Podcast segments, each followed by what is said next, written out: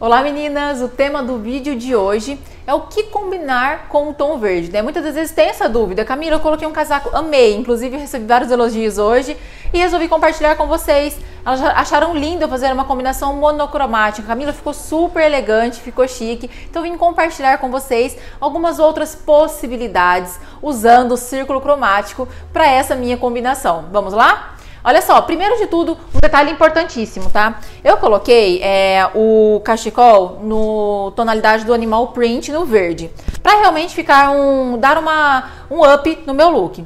Porém, olha só, qual acessório que eu poderia colocar, na é verdade? Eu coloquei ele aqui fechadinho, mas eu posso usar, usar, ele de outras possibilidades, como também ele mais aberto, que eu gosto, fica bem elegante também.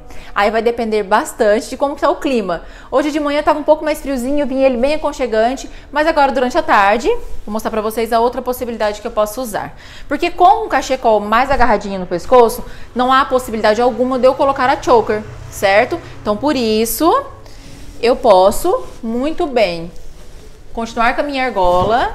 Olha só. Coloquei a minha argola. E pode ver, dá uma aproximadinha na câmera para elas verem, que eu coloquei a argola para combinar com o tom do meu casaco, certo? Camila, então você poderia colocar a choker neste caso? Poderia, porque agora estou com o colo exposto, certo? Então vou colocar para vocês verem como que fica a argola junto com a choker de dois fios. Meninas, uma dica, tá? Para vocês que tenham dúvidas sobre a choker, sempre que eu tô com o colo exposto, quanto mais pele eu mostro, mais o look fica alongado, tá? Então fica a dica para vocês que querem usar muito choker, mas acaba ficando com essa dúvida. Olha só. Então eu coloquei a choker junto com o brinco de argola.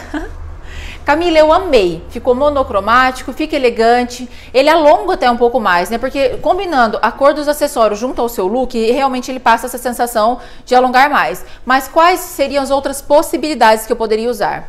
Dentro do círculo cromático, eu tenho uma cor de possibilidade análoga, tá? Que fica mais harmônico também, que é o azul piscina. Olha só. Eles falam também azul bebê, aí depende bastante. Mas fica, não, não seria errado tá? Se eu colocasse também o azul piscina nessa tonalidade minha de, do casaquinho verde, ficaria uma tonalidade de cor análoga, tá? E uma cor complementar de alto contraste dentro do círculo cromático, eu também poderia colocar um vermelho. vou até provar para vocês verem como que fica. Lembrando que é uma tonalidade, tá? Complementar ao círculo cromático, ou seja, uma cor de frente à outra no círculo, porém de alto contraste, que o vermelho com o verde realmente causa isso, né? Pá, de alto contraste. Vou experimentar para vocês verem. Vou tirar aqui. Então vejam bem, eu coloquei aqui o vermelho, né, numa combinação complementar ao círculo cromático. Aproxima um pouquinho a câmera para elas verem como que ficou. Olha só que lindo, meninas. Neste caso, já não colocaria o anel verde para realmente não ficar aquela bagunça de acessórios, né? Então, sem dúvida alguma, colocaria também um anel vermelho para combinar com o acessório, que ficaria lindo e elegante. Olha só, lembrando que essa aqui é uma, é uma tonalidade de mais exuberância, para quem realmente está mais é, acostumado né, com o acessório para dar um alto contraste. Lembrando que fica aí a dica para vocês, percebam que eu coloquei também o body preto por baixo, para realmente não fazer aquela mistureira de cores.